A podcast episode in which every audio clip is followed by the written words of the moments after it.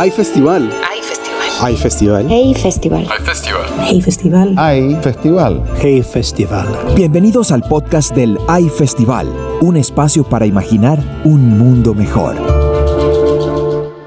Economía, literatura, periodismo, ciencia, ciudad, COVID-19, educación, colaboración y cultura. Bienvenidas y bienvenidos a un nuevo episodio de Testimonios de High Festival. Imagina el mundo. En esta ocasión tendremos a Yasnaya Elena Aguilar ¿Cómo sobrevivir en una pandemia? y Elena Poniatowska Educación, cultura y medio ambiente. Para poder escuchar las conversaciones completas de este y otros temas, no olvides visitar highfestival.com. También puedes checar la serie de charlas digitales Imagina el Mundo de forma gratuita en www.highfestival.com. Diagonal Imagina guion el guion mundo. Este es un podcast producido por Junkie Media. Agradecemos el apoyo de Sura para imaginar el mundo. Aliado regional para América Latina.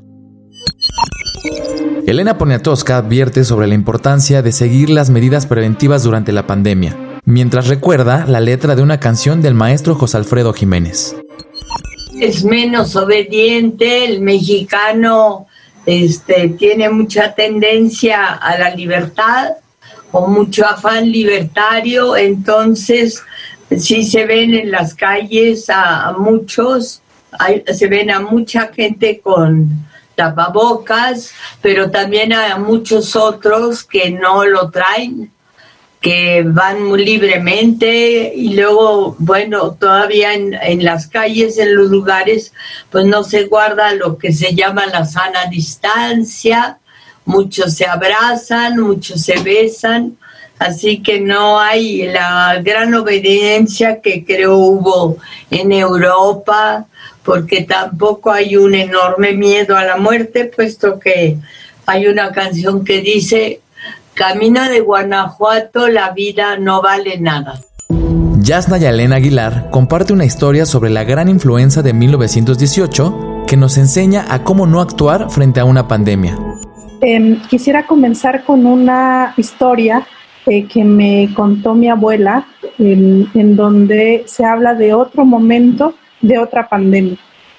Aun cuando no puedo recuperar exactamente eh, los años en los que sucedió, por algunas inferencias, eh, creo que se refiere a la gran influenza, a una pandemia en- en- a principios del siglo XX, eh, aproximadamente por 1918 em, en la que murió, murieron mis bisabuelos, mi bisabuela eh, Filomena y mi bisabuelo José Nazar. Em, y ellos le contaron a sus hijos y ellos también a mi abuela, y así llegó esta historia hasta mí, sobre em, la historia de una familia eh, pequeña que en ese contexto de esa gran pandemia que llegó una enfermedad que en Mije se llama Humbaum o la enfermedad del fuego, decidieron robar todo el maíz, o toda la producción de maíz, que es un grano básico en Mesoamérica eh, para alimentarse, robaron el maíz de la comunidad y con ese maíz eh, se fueron, se alejaron del poblado y se fueron a esconder bosque adentro con el objetivo de evitar contagiarse de la pandemia, el, objetivo de estar lejos, disfrutando del maíz comunitario y eh, impedir el contagio. Sin embargo, ellos no sabían, se llevaban consigo y con ese maíz eh, mal habido eh, también la enfermedad. Y eh, aun cuando tenían todo el maíz, esta familia eh, ya infectada no pudo hacer mucho y no hubo nadie quien pudiera cuidarlos. Eh, y fueron muriendo uno a uno y sus cuerpos quedaron expuestos y sin entierro, hasta que pasó mucho tiempo después encontraron sus restos. En un momento de crisis, el egoísmo no nos lleva a ningún lado. Yasnaya Elena Aguilar. Esta historia eh, nos la contaban para ejemplificar cómo en los momentos de crisis, en los momentos en que atravesamos eh, en común un reto como ahora el COVID-19, eh, actuar de manera egoísta, despojando a, la comunidad del sustento básico que es el maíz, tiene como consecuencia el hecho de que nuestros cuerpos queden insepultos, que nuestra cultura es algo eh, muy fuerte. Eh, y también el hecho de que actuar de manera egoísta y sin colaboración nos lleva también a la muerte. El culto al automóvil es terrible para el medio ambiente. Elena Poniatowska explica las desventajas geográficas del Valle de México. México es este un país que está entre montañas, como usted lo sabe. Tenemos dos grandes vigilantes, dos grandes viejos. Bueno, se dice que una es mujer. Tenemos el Popocatépetl que está como sentado o hincado a los pies de la Iztaccíhuatl, la mujer dormida. Y tapan, tenemos otro, otra montaña, el Ajusco, y convierten a la Ciudad de México enorme, una de las ciudades más grandes del mundo, en medio de esos volcanes. Entonces es difícil el viento de este en general entra, pero no no no tenemos grandes vientos en el cielo para limpiar el aire. Entonces eso es uno de los problemas que tenemos, la contaminación.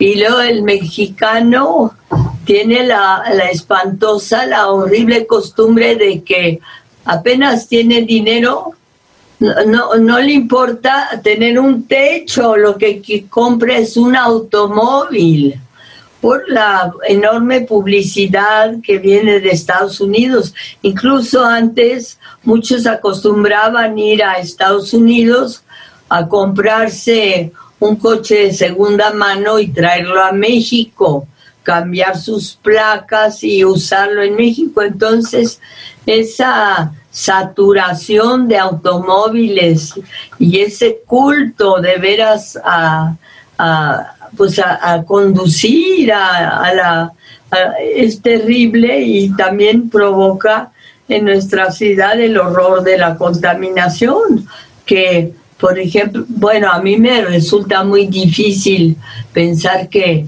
lo primero que desearía sería un coche. Yasna Yelena Aguilar recuerda que los pueblos indígenas ya han enfrentado pandemias en el pasado. La conquista azotó la salud de las sociedades mesoamericanas.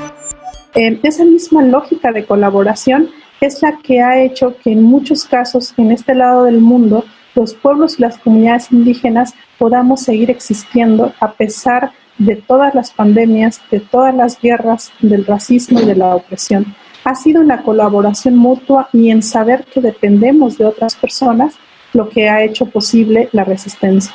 Yo creo que en un contexto como el actual, en el que tenemos una pandemia que es un hecho biológico, es un virus que, nos contagia, este virus eh, llega en un contexto que lo magnifica. Em, eh, de alguna manera el sistema actual del mundo, como es el capitalismo, el colonialismo, el patriarcado, multiplica los efectos del COVID.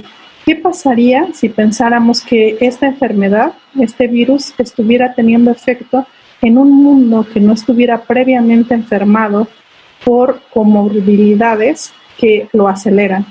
De alguna manera, eh, creo que esta historia que nos han repetido en un contexto en el que los pueblos indígenas hemos enfrentado sistemáticamente muchos tipos de pandemias, comenzando por la que acompañó los procesos de conquista, que mermó la población en más de la mitad, la población nativa, en el caso de la viruela, y de otras eh, pandemias eh, durante el siglo XVI y durante el siglo XVII y hasta estos momentos, eh, la lección era que si es posible enfrentar esto en colaboración mutua, es mucho eh, más factible que podamos eh, tener una oportunidad de vida o por lo menos de honrar a las personas que la han perdido.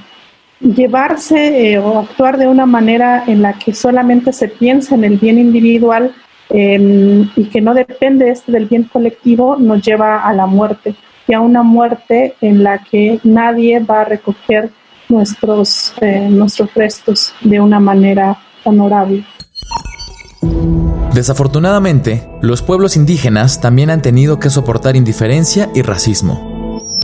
Creo que este, la, pues la indiferencia tan enorme que ha habido hacia los indígenas, el racismo en México es muy extraño porque somos racistas en contra de nosotros mismos. Usted va a decir, ay, bueno, ¿y qué tiene que decir esta poniatosca con ese apellido polaco? A hablar de eso, ¿qué tiene que ver? Pues yo tengo que ver porque, porque también mi mamá es mexicana, mi mamá se apellida Amor, hay, hay apellidos así, creo que son medio anarquistas. Por ejemplo, Paz, Octavio Paz, Paz, P-A-Z. Odio, Eunice, odio una poeta que murió en su tina. En fin, hay muchos nombres así.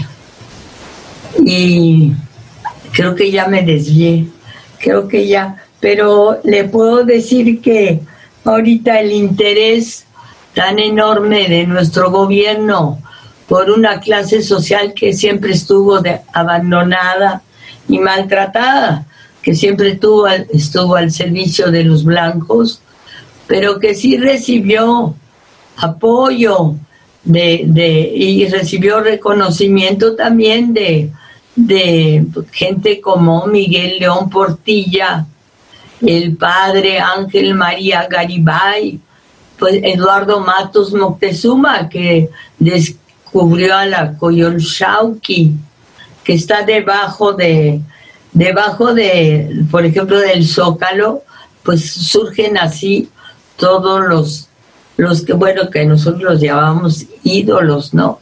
Todos los tepalcates y todas las figuras que los españoles hicieron pedazos, agarraron a hachazos, todas están vueltas a, todas han vuelto a salir y creo que la influencia sobre el gobierno mexicano, sobre el presidente actual es enorme.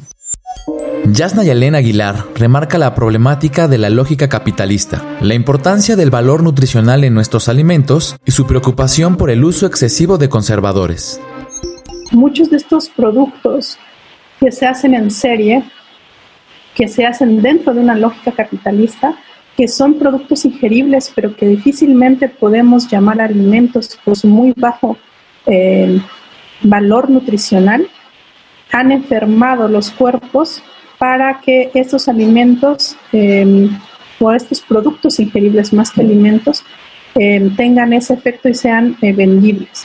Nos parece en este contexto previo al COVID que em, comer algo que no se echa a perder o que no comienza el proceso natural de putrefacción, como es el, el pan hecho de manera industrial, eh, nos parece natural que no comience ese proceso. Sin embargo, hay una gran cantidad de químicos que lo hacen posible, que, no empiece a echarse a perder o que no empiece el proceso de putrefacción que nos están enfermando. También eh, sabemos que este tipo de alimentos que nos está enfermando hace que eh, las personas sean mucho más vulnerables. Si esto no existiera, si no tuviéramos eh, la intervención de la producción capitalista de productos comestibles, ¿cuáles serían los efectos reales del virus? Para Yasna Yalén Aguilar, el sistema de salud a cargo del Estado debe tomar en cuenta los conocimientos de la medicina tradicional. El sistema de salud, que también eh, el sistema de salud del Estado que ha proveído a, nuestros eh, contextos, es un sistema que ha despreciado los conocimientos propios de nuestros pueblos sobre la salud. Em, los sistemas de salud tradicionales tienen un enfoque muy fuerte en la alimentación y en la prevención, más eh, además de eh, los procesos de curación.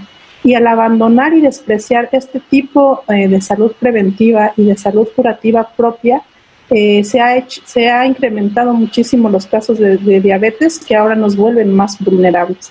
Además de que el sistema em, de salud curativo eh, que tiene el Estado es muy, de muy eh, difícil acceso para nuestras comunidades y en muchos casos nos quedamos en una situación en la que nuestros propios saberes sobre el cuerpo y el cuidado del cuerpo eh, han sido despreciados, pero tampoco podemos acceder a un sistema de salud em, entendido en términos occidentales que sea eficiente.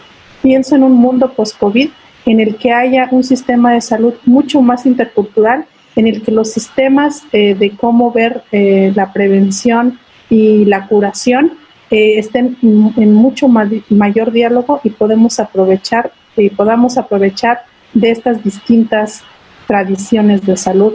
De tal manera que cuando enfrentemos los retos del cambio climático estemos mucho mejor preparados y con mayor herramientas que no pase por el desprecio racista de nuestras tradiciones de conocimiento. Elena Poniatowska pone como ejemplo el trabajo de los escritores y pintores. Es evidente el cambio en las jornadas laborales durante la pandemia.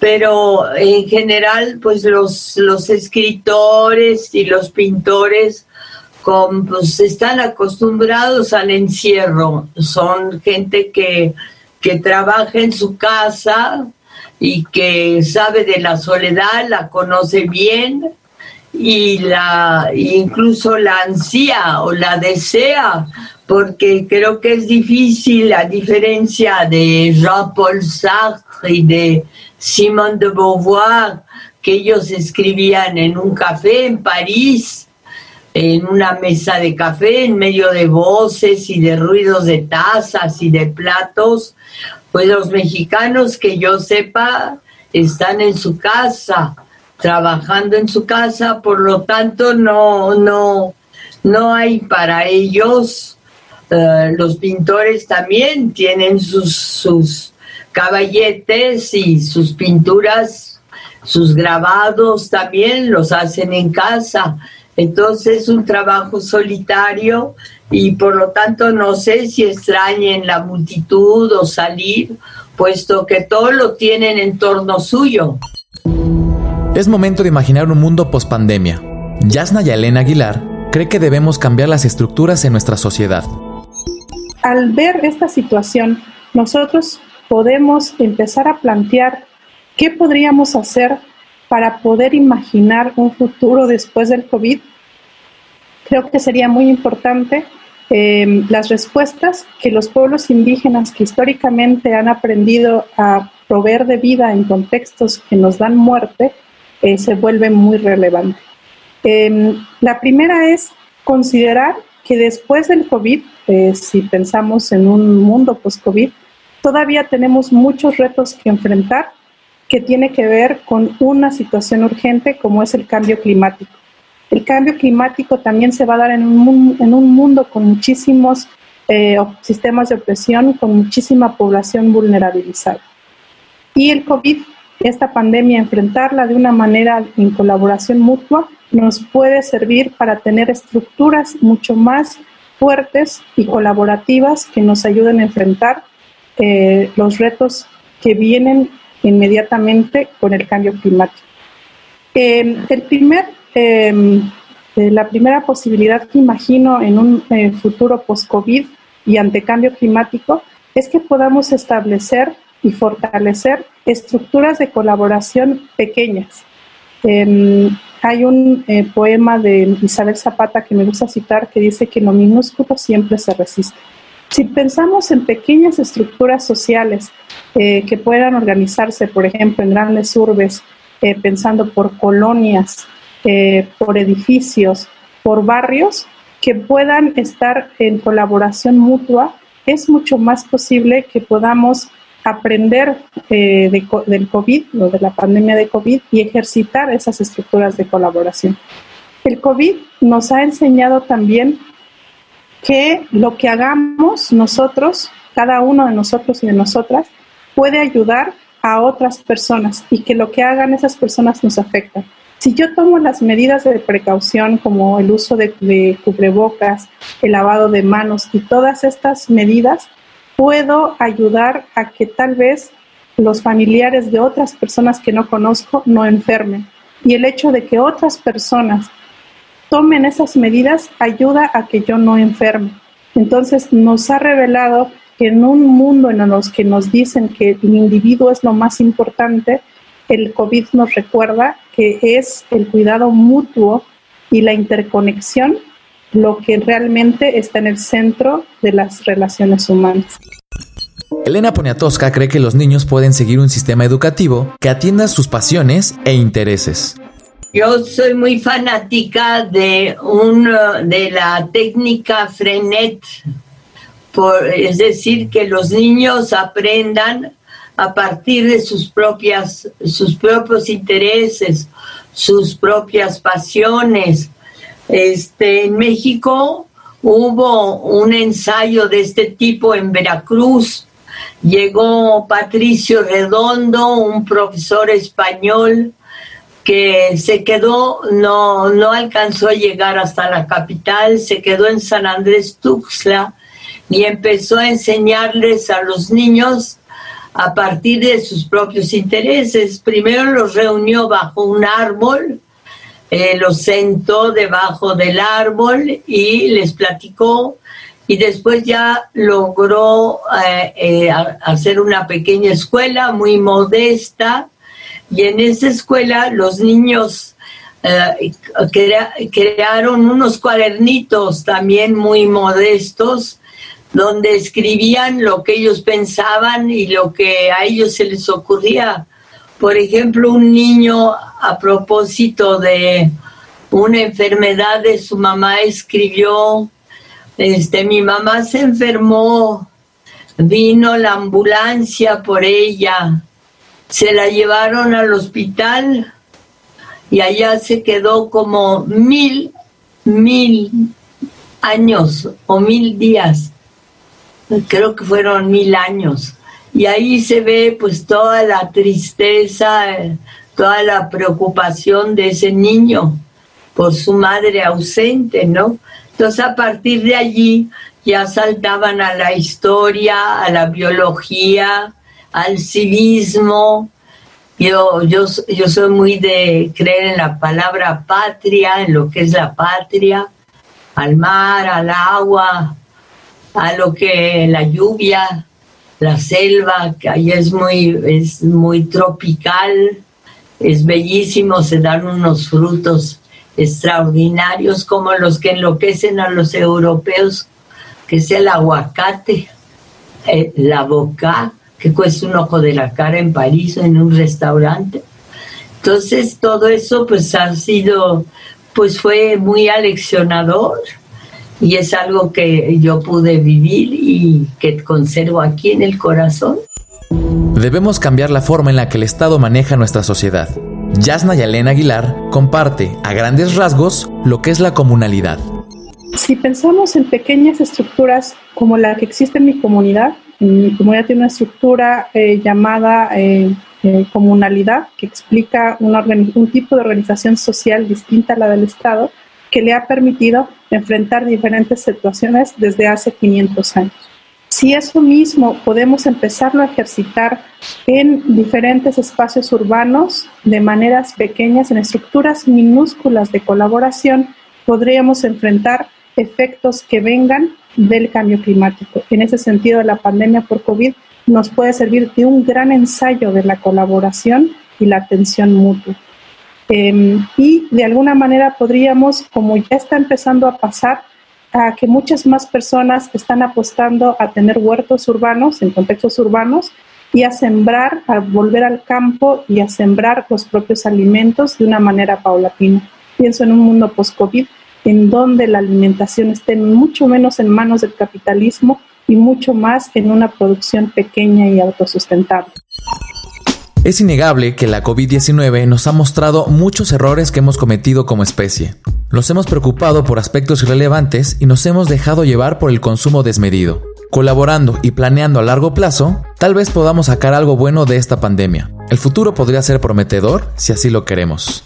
Para continuar escuchando a Yasna y Elena Aguilar y Elena Poniatowska, puedes visitar de forma gratuita www.highfestival.com diagonal imagina-el-mundo. No olvides suscribirte al High Player en highfestival.com, donde podrás encontrar miles de audios y videos de ediciones pasadas de High Festival. Esta fue una producción de Junkie Media. Agradecemos el apoyo de Sura para imaginar el mundo aliado regional para América Latina. Hay festival. Hay festival. Hay festival. Hey Festival. Hay festival. Hey Festival. Hay festival. Hey Festival.